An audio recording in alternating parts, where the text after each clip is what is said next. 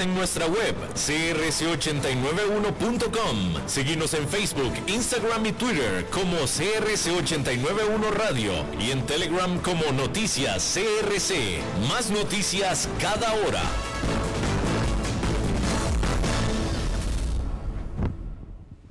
CRC 89.1 Radio y Cadena Radial Costarricense no se hacen responsables por las opiniones emitidas en este programa.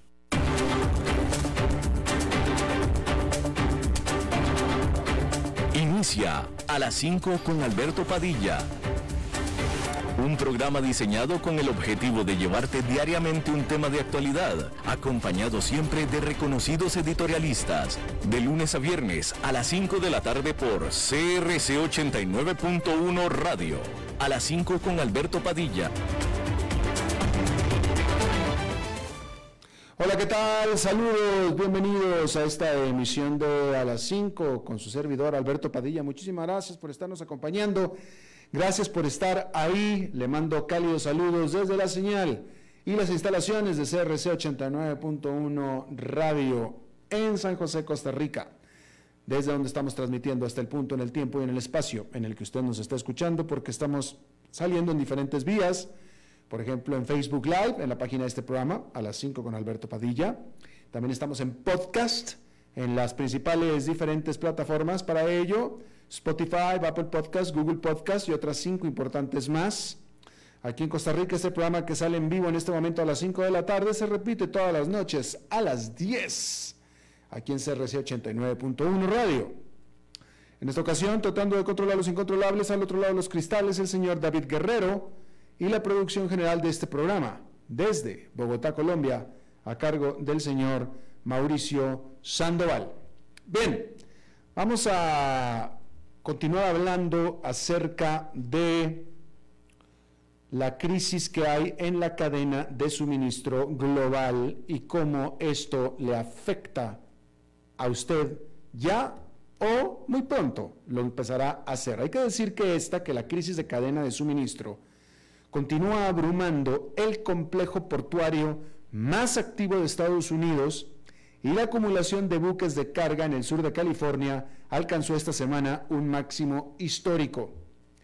Este martes, más de 100 barcos esperaban inactivos, a veces hasta por semanas, para descargar decenas de miles de contenedores fuera de los puertos de Los Ángeles y Long Beach, y se espera que el cuello de botella continúe hasta el próximo año.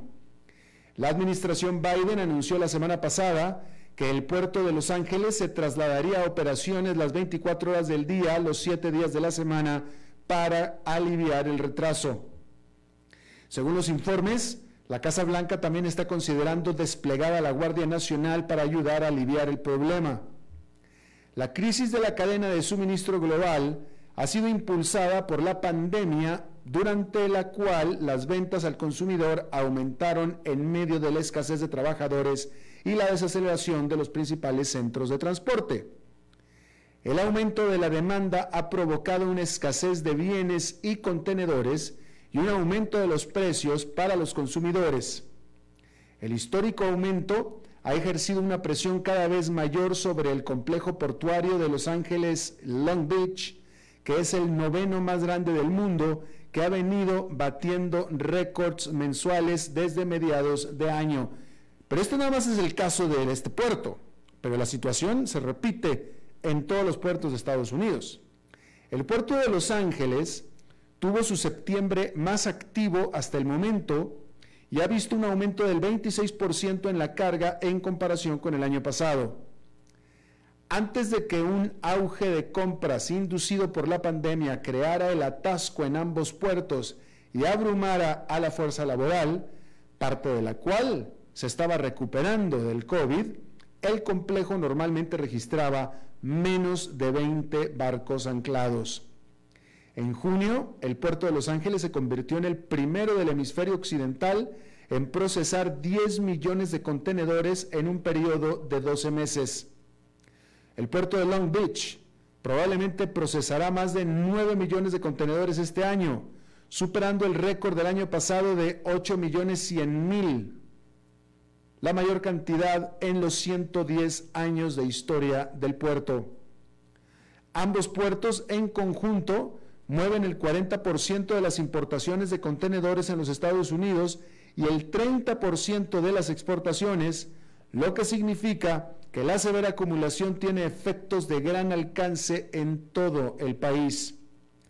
Y este de nuevo es solamente un ejemplo. La situación se repite en mayor o menor medida en todos los grandes puertos de Estados Unidos, de Europa y de Asia.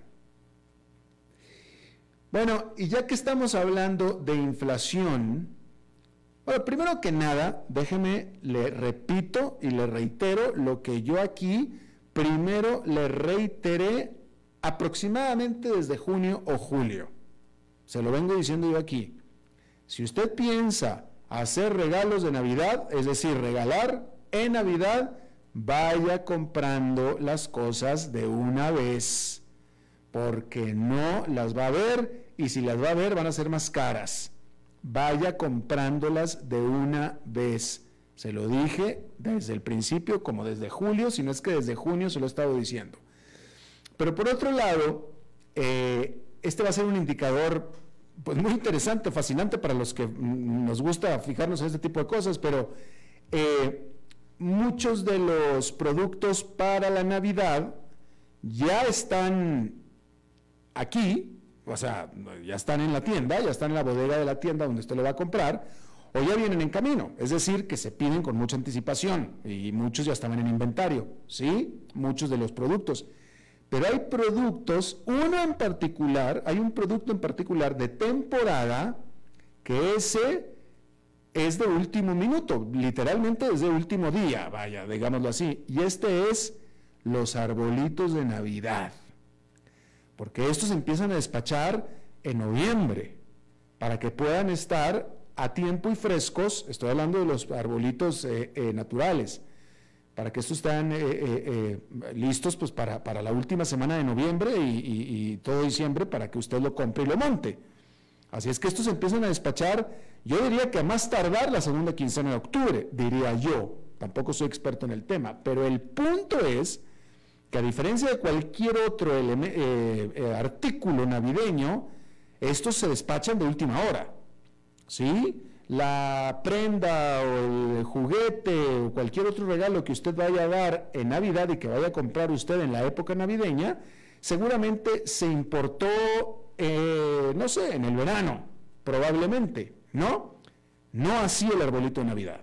Pero todo esto se lo digo porque yo preveo que para los lugares donde se importan los arbolitos de Navidad, que es prácticamente todos los países de América Latina, yo creo que no va a haber arbolitos de Navidad, porque precisamente este asunto de las cadenas de suministro, pues estos cuellos de botella, pues no, van a impedir, desde mi punto de vista, desde mi análisis, desde mi estimación, van a impedir la gran importación de artículos de última hora como los arbolitos de Navidad, naturales. Yo quiero pensar que los artificiales, esos ya están aquí desde abril, ¿no? Desde antes, o ya vienen en camino. Los, normales, ya hay en inventario. Pero los arbolitos naturales, esos importan de último día. Y yo creo que va a haber mucha escasez de ese tipo de productos de última hora como los arbolitos de Navidad. Vamos a ver. Y por supuesto, cualquier otra extra demanda por la temporada navideña. Eh, más computadoras, este, más artículos así.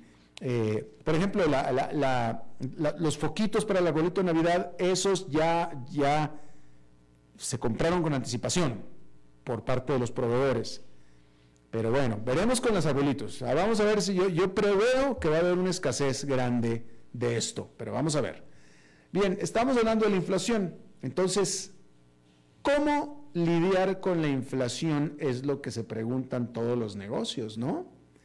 Bueno, pues en este caso hay que preguntarle a un gigante que es el creador de Crest, Procter Gamble, el gigante de productos de consumo que fabrica los pañales Pampers, la pasta de dientes Crest, el detergente Tide, afirma que dirigir su negocio no es nada sencillo en este momento. La empresa dijo a los analistas en la presentación de sus resultados que las cadenas de suministro están bajo la presión de un mercado laboral ajustado, un mercado de transporte ajustado y las limitaciones en general de capacidad, reiterando que las presiones inflacionarias son amplias y sostenidas.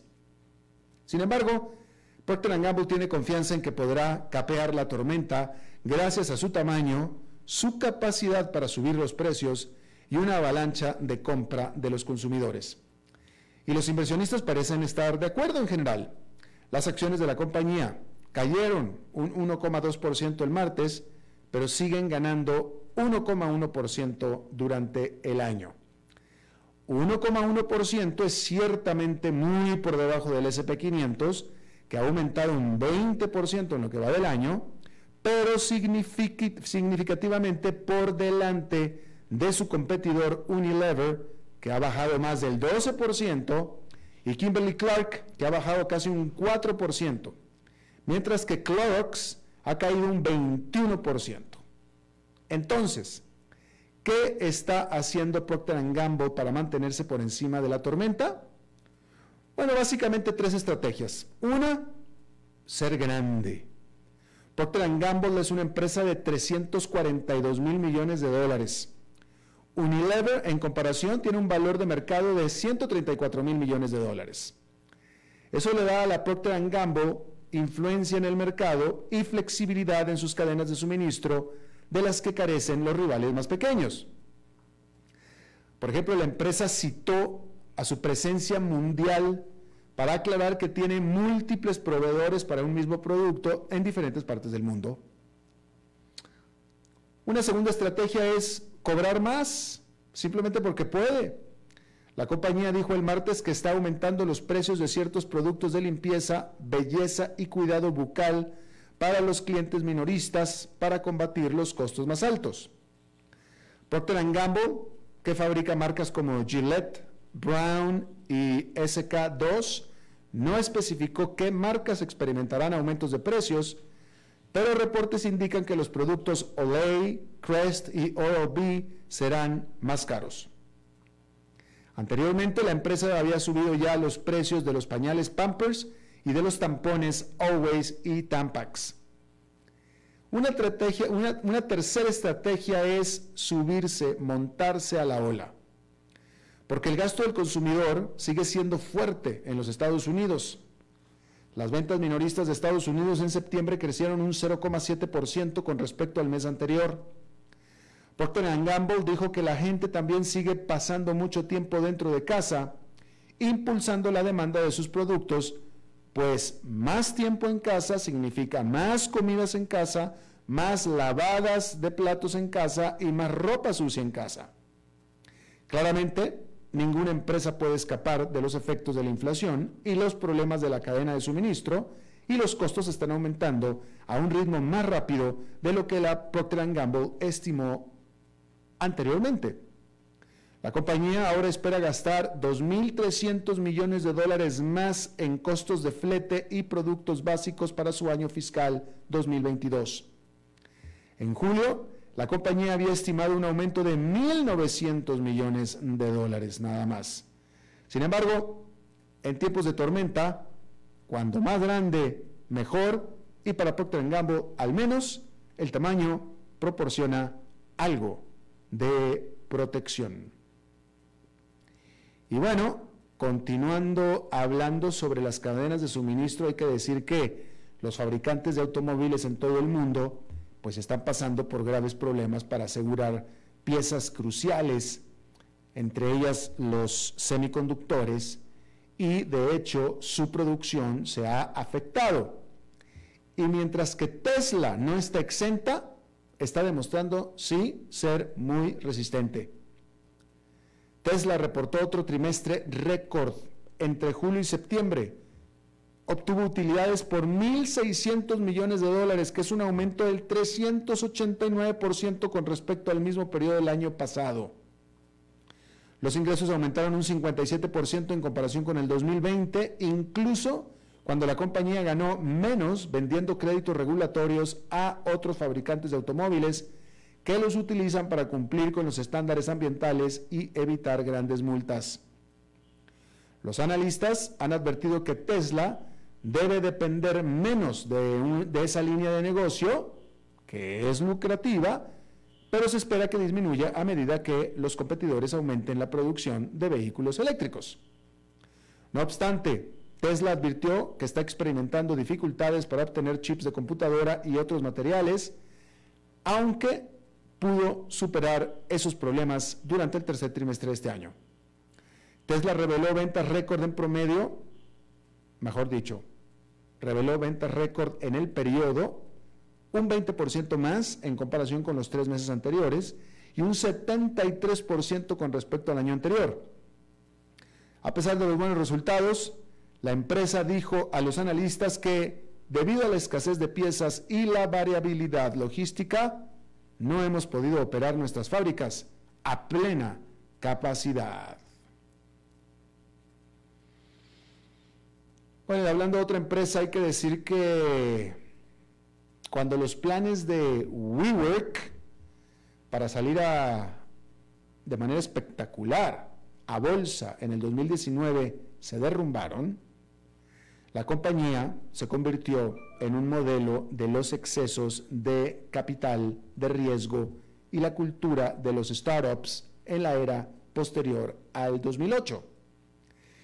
Ahora, después de dos años tumultuosos que incluyen cambios en el liderazgo superior de la compañía y una pandemia histórica, WeWork está listo para volver a intentarlo. Las acciones de este proveedor de espacios de oficina compartida comenzarán a cotizar en la Bolsa de Valores de Nueva York. Comenzaron este jueves bajo la clave de pizarra WE, o sea, WE. Pero es una colocación diferente es un mundo diferente y es un WeWork también muy diferente. Inicialmente, WeWork buscó una oferta pública inicial tradicional. Se esperaba que los banqueros asignaran a la empresa una espectacular valuación. En su apogeo, los inversionistas privados creían que WeWork valía 47 mil millones de dólares. La cotización del jueves sigue a una fusión con BowX Acquisition Corp, que es una empresa de adquisición de propósito especial o SPAC. El acuerdo valora a WeWork en aproximadamente 9 mil millones de dólares. Definitivamente un replanteo total. Antes eran 47 mil, ahora 9 mil. Cuando en el 2019 WeWork lanzó su prospecto de colocación primaria inicial, rápidamente surgieron preguntas sobre qué tan rápido la empresa estaba quemando efectivo. La compañía compartió que, si bien su negocio estaba creciendo rápidamente, había perdido la asombrosa cantidad de 1.900 millones de dólares durante el 2018 y 904 millones en los primeros seis meses del 2019. Y es que el gobierno corporativo de WeWork también quedó bajo el microscopio después de que se reveló que el cofundador y entonces director ejecutivo Adam Newman había acumulado un enorme poder de voto, lo que le otorgó un amplio control sobre la dirección de la empresa. Hoy, con una nueva administración, desde principios del 2020, WeWork redujo costos y revisó su cartera de contratos de arrendamientos. Sin embargo, la empresa sigue perdiendo dinero. Tras el acuerdo con SPAC, WeWork recaudará 1.300 millones de dólares. Los analistas apuntan a que la ruta SPAC le permite a WeWork evitar el escrutinio que atrajo en el pasado. Ahora, las reglas le permiten, por ejemplo, hacer proyecciones de crecimiento y prospectivas todo lo optimistas que quiera, que no estarían permitidas bajo las reglas regulatorias tradicionales de una colocación primaria inicial. Hoy en día, la pandemia ha cambiado drásticamente el mercado de espacio de oficinas a medida que más empleados trabajan desde casa. Sin embargo, la característica de la flexibilidad que ofrece el modelo de WeWork puede ser una ventaja para el nuevo paradigma. Analistas mencionan que ahora las empresas quieren acuerdos de alquiler de oficina más flexibles a medida que los trabajadores regresan, cosa que favorecerá a la firma de contratos de uno o dos años con una empresa como WeWork, en lugar de asegurar contratos de arrendamiento más largos que abarcan de 8 a 10 años. Ya la pandemia nos ha dicho que 8 a 10 años es un futuro demasiado largo. Algunos expertos predicen que el mercado de oficinas flexibles, que actualmente representa solamente el 2% del inventario total de oficinas en los Estados Unidos, podría alcanzar el 10% para fines de la década. Dicho esto, las acciones de IWG, considerado el principal competidor de WeWork, que, que cotiza en bolsa, han bajado 13% este año a medida que persisten todo tipo de incertidumbres.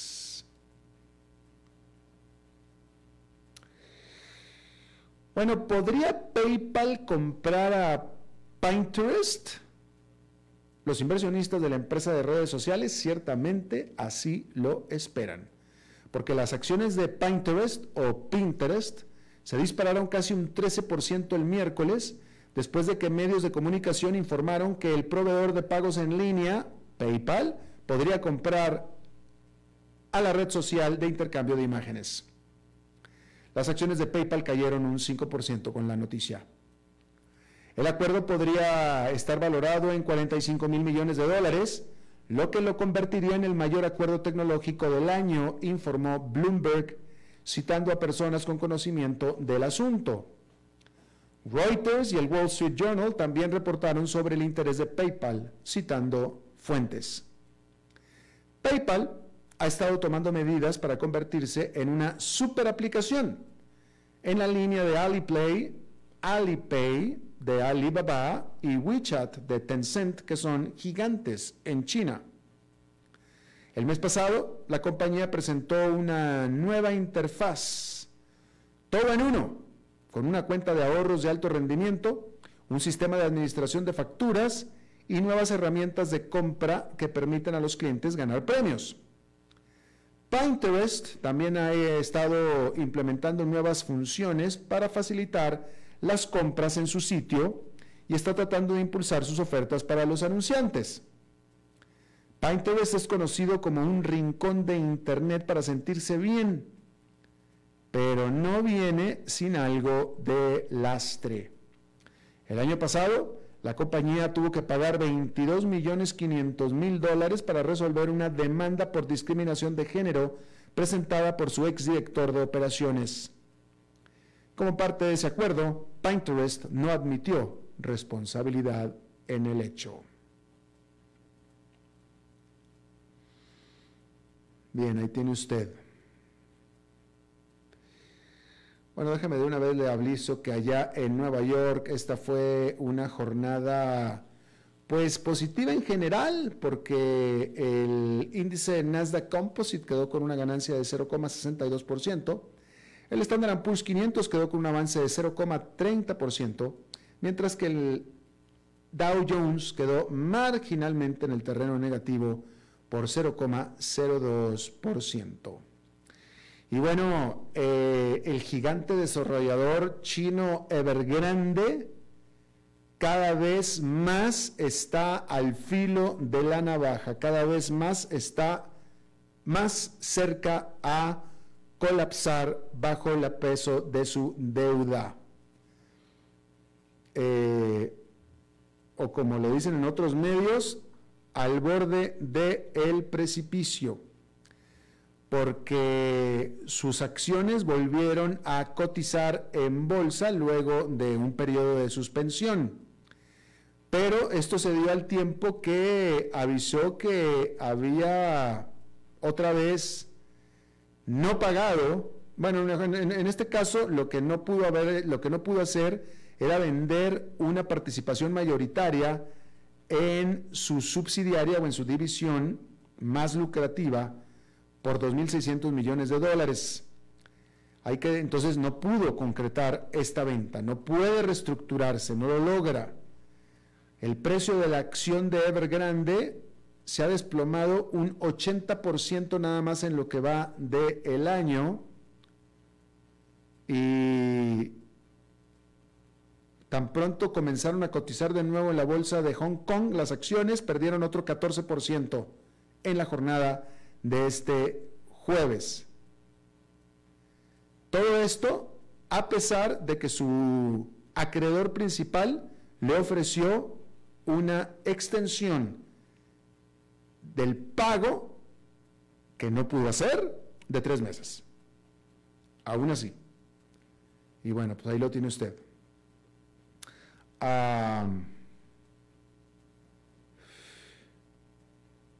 Eh, bueno, no sé si usted se enteró de esto, pero Donald Trump, que fue privado, corrido, sacado, you fired, de todas las redes sociales prácticamente, dijo que ahora entonces se enfrentará a ellas al anunciar el lanzamiento de su propia red social. Hay que recordar que Twitter y también Facebook sacaron de sus redes a Donald Trump después de el asalto al Capitolio del 6 de enero, al cual directamente se le liga, directamente por sus mensajes en redes sociales. Y bueno, la nueva empresa de red social de Donald Trump se va a llamar Truth Social, es decir, social verdad, o la verdad social si usted quiere. Truth Social, truth es verdad en inglés, ¿sí? Y nace de una fusión entre la actual compañía de medios de Trump y una empresa de adquisición especial o SPAC, que ya hemos hablado aquí en este programa desde antes. Bien, la Gran Bretaña y Nueva Zelanda llegaron a un acuerdo de libre comercio eliminando tarifas y aranceles en todo tipo de bienes que van desde ropa hasta equipo mecánico y por supuesto que también agrandando el acceso a las firmas de servicios tecnológicos. Eh, actualmente el comercio entre la Gran Bretaña y Nueva Zelanda es de 3.200 millones de dólares. Esa fue la cifra del 2020. hay que decir que la Gran Bretaña, que no es mucho, digo, la verdad es que es un comercio muy, muy pequeñito, pero la Gran Bretaña está tratando de alcanzar este tipo de acuerdos similares eh, a todo lo largo y ancho del mundo, luego que abandonara a la Unión Europea en enero del año pasado. Eh, ya había firmado un acuerdo de libre comercio con Japón y está a punto de hacer lo propio con Australia. Estamos hablando de la Gran Bretaña.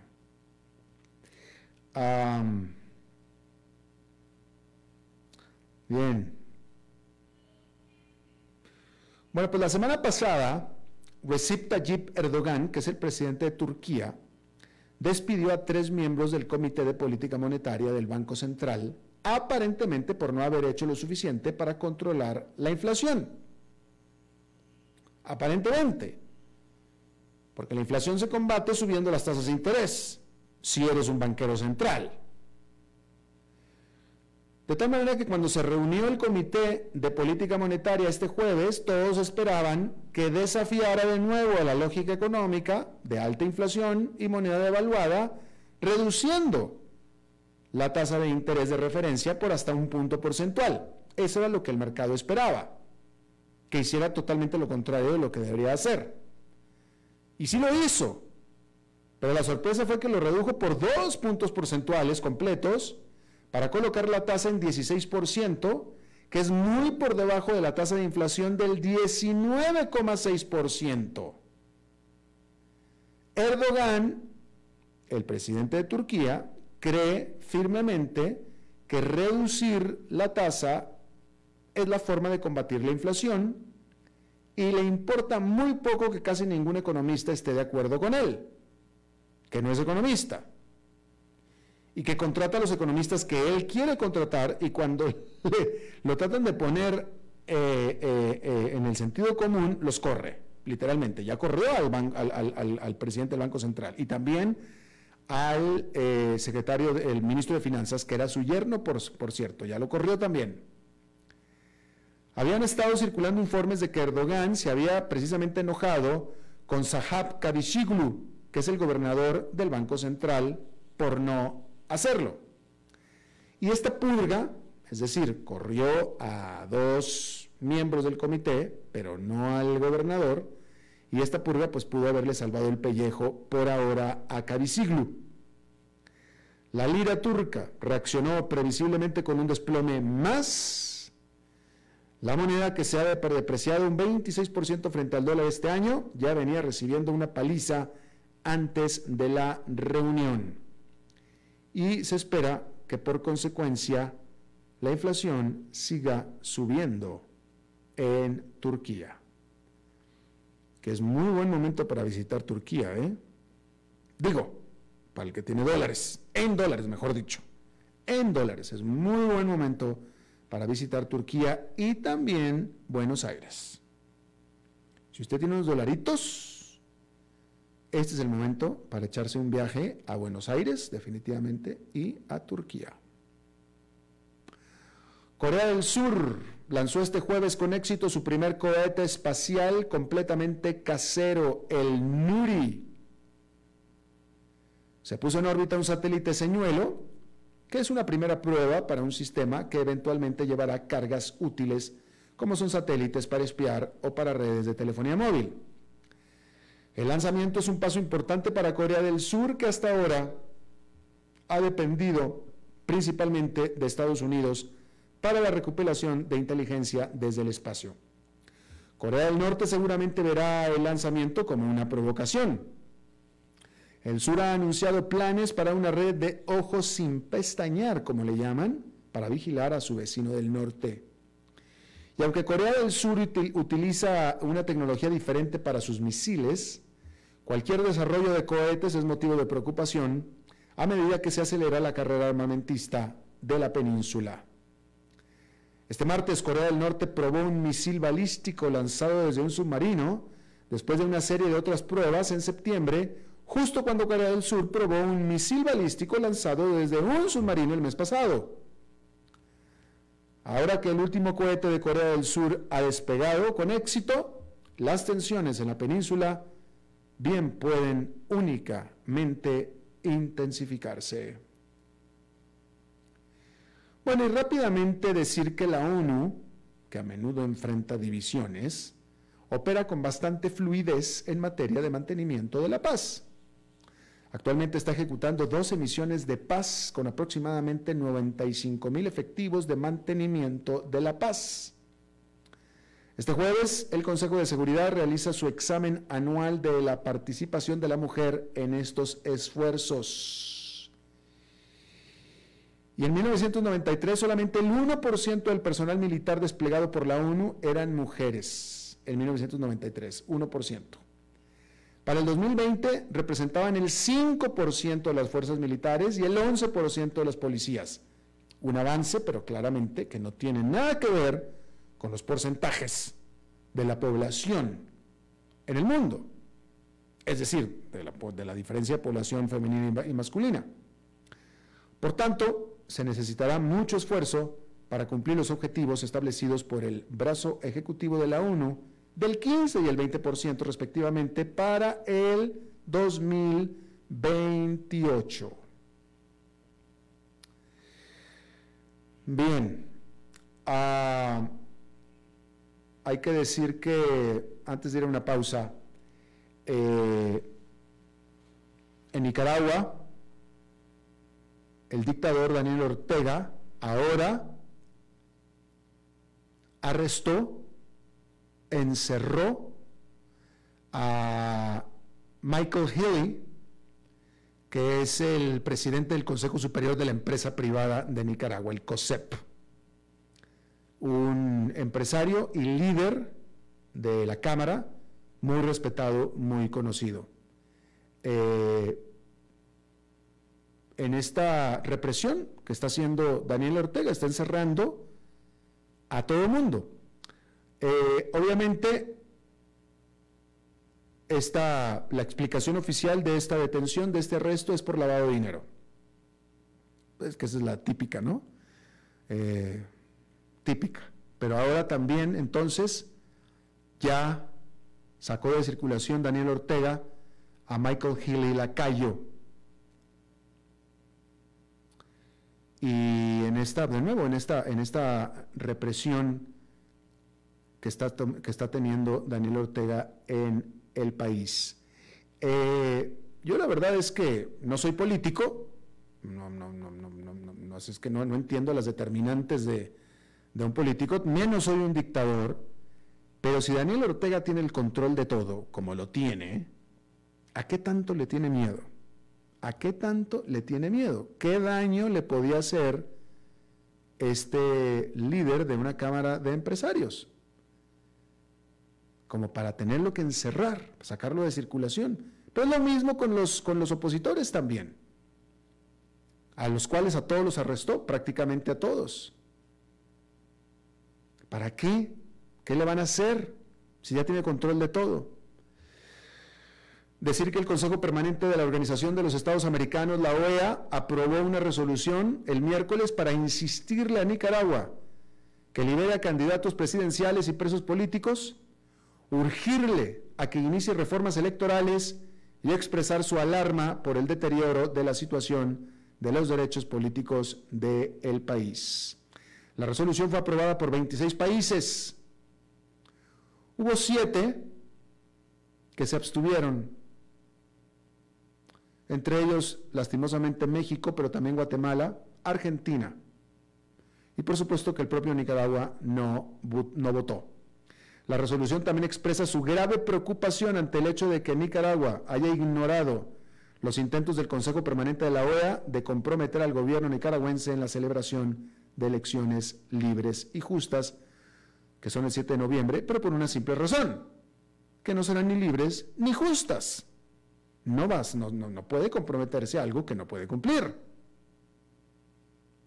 Estados Unidos y otros países han declarado que las elecciones de noviembre en Nicaragua han perdido toda credibilidad debido a la exclusión de partidos opositores en el proceso electoral y al encarcelamiento de varios líderes opositores que pretendían disputarle el poder al presidente Daniel Ortega.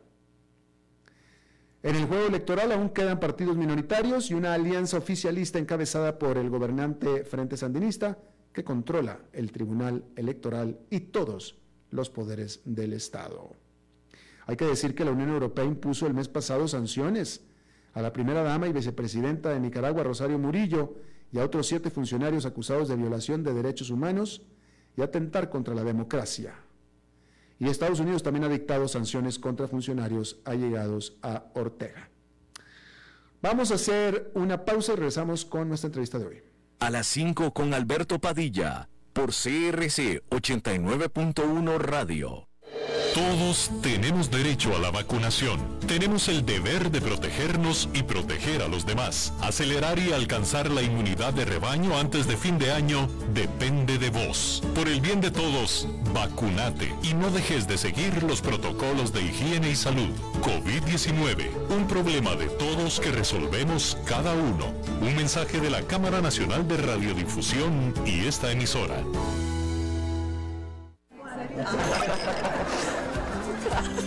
Es tiempo de celebrar los buenos momentos. De disfrutar con los tuyos, con quienes te hacen reír. Es tiempo de celebrar lo que te mereces con aquellos que compartís la experiencia de vivir. Porque siempre tendremos a alguien con quien celebrar. Laíride, bodegas y viñedos de la región de Mendoza. Búscanos como lairidecr.com. Dos fracciones del gordo navideño en la app JPS a su alcance y reciba bonificaciones si son números altos. Participe. Cada viernes se rifarán 100 enteros para el sorteo del gordo. Son 800 enteros en total. Dijo Salvador Dalí. Un gran vino requiere un loco para hacerlo crecer, un hombre sabio para velar por él, un poeta lúcido para elaborarlo y un amante que lo entienda. Bodegas y viñedos La Iride. Vinos argentinos de la región de Mendoza. Colecciongourmet.com desde Maipú, Mendoza, la tierra del olivo nos llega aceite de oliva Laur. Su delicada y elegante textura, así como su afrutado aroma vegetal, lo convierten en un aceite especial para paladares exigentes. Disponible en tres variedades: Laur Cruz de Piedra, Laur Aceite de Oliva Extra Virgen y Laur Gran Mendoza Aceite de Oliva Extra Virgen. Lo mejor de tres zonas en una sola botella. Galardonado con el Gran Prestige Gold en el Terra Olivo 2018. Aceites de oliva Laur no pueden faltar en tu mesa. De venta en todas las tiendas, don Fernando. Es tiempo de celebrar los buenos momentos. De disfrutar con los tuyos, con quienes te hacen reír. Es tiempo de celebrar lo que te mereces con aquellos que compartís la experiencia de vivir. Porque siempre tendremos a alguien con quien celebrar. Nairide, bodegas y viñedos de la región de Mendoza Búscanos como colecciongourmet.com.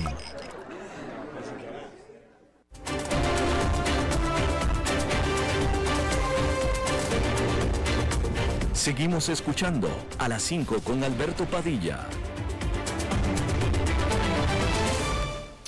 Gracias por continuar con nosotros. Vámonos a El Salvador porque ahí este fin de semana pasado diversas organizaciones, plataformas y movimientos sociales del país protagonizaron una jornada, eh, bueno, no, están convocando, están convocando a una jornada de protestas y marchas contra el gobierno de Nayib Bukele, a quien acusan de ejercer con autoritarismo su cargo. Eh, no, bueno, discúlpeme, esto fue el fin de semana pasado, pero el punto es que las manifestaciones contra Bukele se han estado repitiendo. Eh, vamos a hablar de esto. Y yo le agradezco muchísimo a Ricardo Navarro, él es director de la ONG Centro Salvadoreño de Tecnología Apropiada, se llama la ONG, que está eh, eh, con nosotros desde San Salvador. Ricardo, estás en San Salvador, ¿no es cierto? Sí, ciertamente. Gracias. Ricardo, en, un momento hablaremos de estas manifestaciones y de la oposición que hay eh, para el gobierno de Nayib Bukele, pero sin embargo, dentro de El Salvador todavía goza de mucho apoyo popular Bukele, ¿no es cierto? Sí, es correcto, tiene un apoyo bastante considerable. ¿Cuál es la fuente del disgusto? Eh, o sea, estamos conscientes de que, de que hay una, una parte de la población que está descontenta, con Bukele. Eh, yo ciertamente no soy hincha de Bukele como observador internacional, ciertamente tiene algunos eh, señales preocupantes, hay que decirlo, pero eh, dentro de El Salvador, los que están en contra, los que están manifestándose, ¿cuáles son sus quejas principales? Claro, es que mira, Bukele ganó la presidencia con un margen bastante holgado. convenció a la población porque los partidos políticos anteriores eh, habían generado descontento en la gente, ¿verdad? Teníamos una derecha, partido de derecha que hizo una gran cantidad de actos de corrupción, luego un partido de izquierda que hizo algunos actos de corrupción, pero creo yo que lo más grave de la izquierda fue no haber respondido a las demandas de la población. Entonces, claro, la gente estaba descontenta y por eso Bukele ganó cuando él se presentó como una persona que rechazaba todo lo anterior, eh, generó simpatías, no solo en El Salvador, sino fuera de El Salvador también. La gente decía, eso está bien, contra la corrupción. Ahora, ¿qué ha pasado? Este es un señor que anda por los 40 años eh, con una intención de tener poder y cada vez más. Lo que hizo eh, hace ya como un año fue meterse a la Asamblea Legislativa con el ejército para convencer a los diputados que le aprobaran eh, un, proyecto que él presentaba, era por unos 100 millones de dólares, 109 creo que era. se metió con el ejército, ¿verdad? Y dijo después de que, bueno, Dios le había hablado y le había dicho que mejor esperara, que no iba a, perder las elecciones que venían de, eh, la Asamblea Legislativa y alcalde, ¿verdad? Que iba a ganar esas elecciones, mejor esperar. Ahora, hizo Bukele. Luego él, de acuerdo a la ley, debería darle una cosa que le llamamos el FODES, que anda un 10% de los impuestos recaudados, distribuirlo en las alcaldías, de acuerdo a la población de las alcaldías. No dio ni un centavo. Entonces, claro, muchos alcaldes comenzaron a tener problemas y la gente en los diferentes municipios protestaba por eso. Encima de eso, de acuerdo a la ley, eh, debería Bukele haberle dado dinero a cada partido político. Eso es eh, lo que la ley dice. No le dio ni un centavo. Entonces, él manejó totalmente lo que es aquí la prensa, la radio, la televisión, en fin, eh, propaganda a su partido, nuevas ideas. Y así logró mayoría en la Asamblea Legislativa, en las alcaldías. ¿Qué hizo la Asamblea Legislativa? Lo primero que hizo fue destituir a la Sala de lo Constitucional de la Corte Suprema de Justicia sin haber seguido el proceso debido. Tenía que haber llamado a jueces, estaba en un proceso legal ahí. Lo mismo hizo con la Fiscalía. Entonces, puso gente de su entera confianza. Ahora, pero imagínate cosas como esta. La sala de lo constitucional, que supuestamente defiende la constitución de la República, la constitución dice que no es posible que un presidente se reelija, que exige alternabilidad en el ejercicio de la presidencia. Eso dice nuestra constitución de la República. Y la sala de lo constitucional acaba de decir que el presidente eh, sí puede reelegirse. imagínate tú, ese es el tipo de magistrados que nosotros tenemos ahora, ¿verdad? Han habido una gran cantidad de denuncias de corrupción y el fiscal, en vez de perseguir la delincuencia, persigue a los opositores políticos. Ese es el punto. Mira, Bukele dijo una vez, en medio de, la, de los problemas de la pandemia, dijo, cuando eh, no había ganado las elecciones legislativas, él dijo, eh, no me han dado ni un centavo por la mitad y estamos luchando con nuestros propios fondos. Luego la Asamblea convoca al presidente del Banco Central de Reserva y el presidente dice, mire, la verdad es que 3.200 millones de dólares ha tomado el presidente de la República en préstamos y en letes, que son eh, documentos que sacan de, eh, así como que prestan dinero y esa cosa, 3.200 millones de dólares. O sea, eh, eh, esto es increíble. Eh, Aquí el presidente está terminando con instituciones como la transparencia. O sea, ya no hay transparencia. ¿verdad? Antes el presidente acusaba, y, con razón, que los gobiernos anteriores habían tenido arreglos con la delincuencia, con la que, las pandillas, las maras. Ahora viene un periódico salvadoreño, un periódico digital, y muestra que Bukele ha hecho tratos con las pandillas, hasta fotos tiene de su gente haciendo tratos con las pandillas. ¿Y qué hace Bukele? Decir que este, este eh, periódico eh, está involucrado en el lavado de dinero y nada, o sea, puras mentiras. Y es eh, preocupante porque estamos perdiendo todo, pues. Ahora, Ricardo, Ricardo, Ricardo. Una maquinaria de propaganda, eso sí es cierto. Por ejemplo, cuando llegó la nueva Asamblea Legislativa, eh, todas las, eh, eh, las piezas de correspondencia, dijeron, las tiramos al archivo porque nada sirve. En el caso del agua, que es donde nosotros trabajamos más como organización ambientalista, pero miembros de Amigos de la Tierra Internacional, la Asamblea dijo, lo anterior no servía, hagamos una nueva. que hizo la Asamblea? Agarró cerca de un 80% de la propuesta que tenía el gobierno anterior sea, la legislatura anterior, y sobre eso han hecho cosas, ¿verdad? Y lo que están haciendo es dándole el agua a las grandes corporaciones. Mira, Bukele hace cosas como esta. Dijo, eh, eh, la Asociación Nacional de la Empresa Privada la vamos a quitar de todas las eh, autónomas. Y efectivamente la quitó. Pero la, la Asamblea Legislativa abre un fideicomiso por 1.200 millones de dólares para rescatar la caficultura y el sector agropecuario, y en el primero la caficultura pone en la mesa directiva a la Asociación de Banqueros, que son los banqueros de la Asociación de la Empresa Privada, y en el otro pone al vicepresidente de la empresa privada, que es Camagro, que es la Cámara eh, Agropecuaria, ¿verdad? Los, grandes eh, eh, dueños de, de la agricultura en El Salvador. O sea, lo que te quiero decir con esto es que es mentira muchas de las cosas que está haciendo. Sin embargo, el discurso que maneja ¿verdad? Es un discurso que quiere acabar con la corrupción, que quiere ayudar a la gente pobre. Y mira, está lleno de delincuentes en su gobierno. Ricardo, Ricardo, y, Ricardo, un, Ricardo, una pregunta. Eh, ¿Cuál es la base de la popularidad de Bukele? ¿Por qué la masa de los salvadoreños lo apoya? Eh, pregunta, ¿es hoy El Salvador más próspero? ¿Ha crecido más? Eh, ¿Hay más trabajo? ¿A qué se debe? Sí, mira, e, esa pregunta me la he hecho yo varias veces, ¿verdad?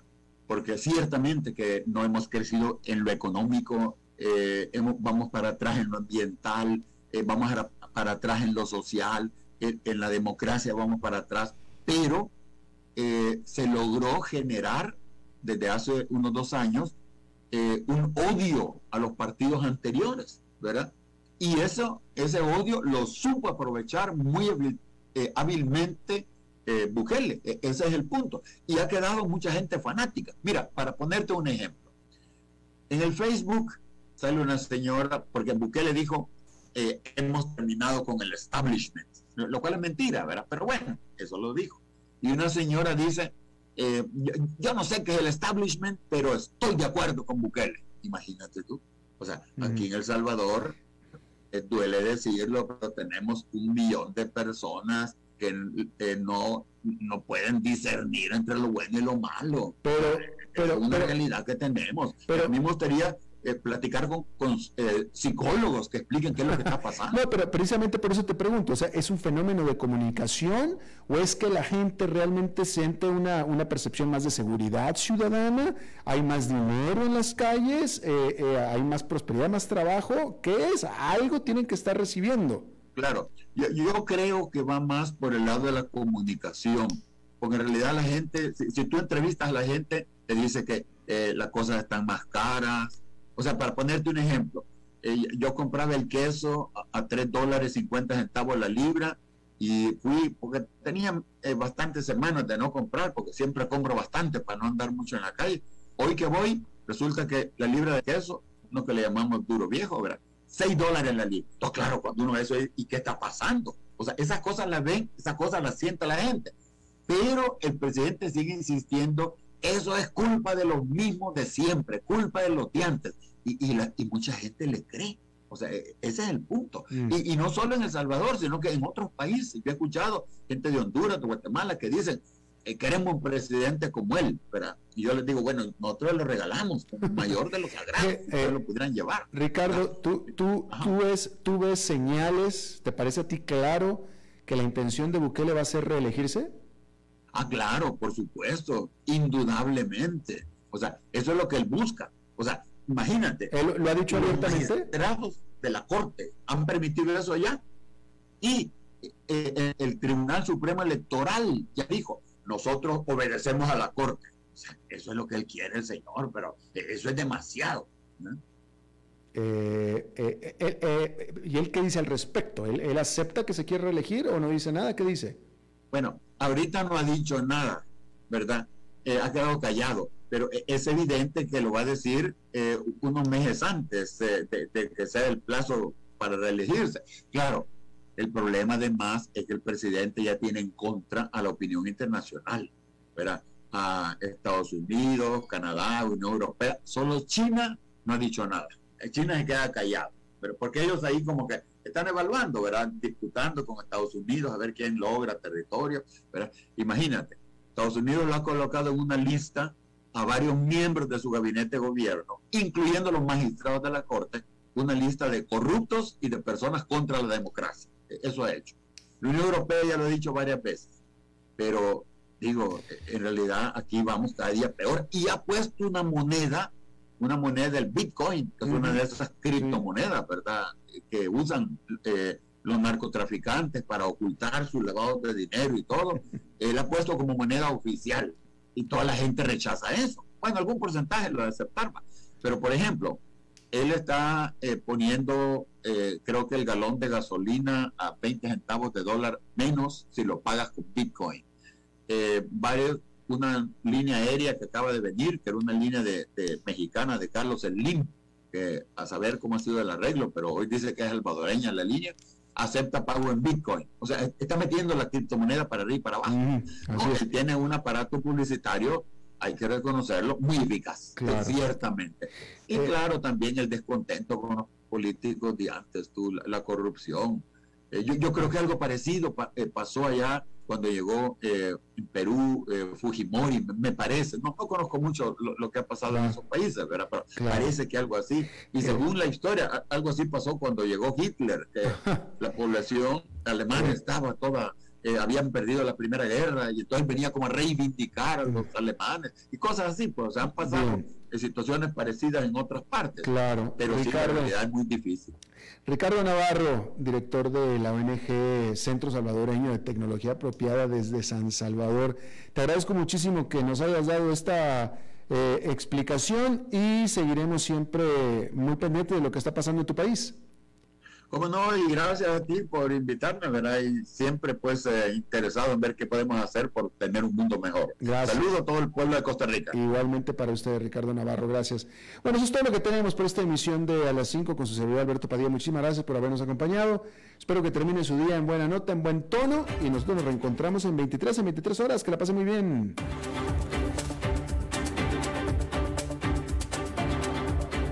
Concluye a las 5 con Alberto Padilla.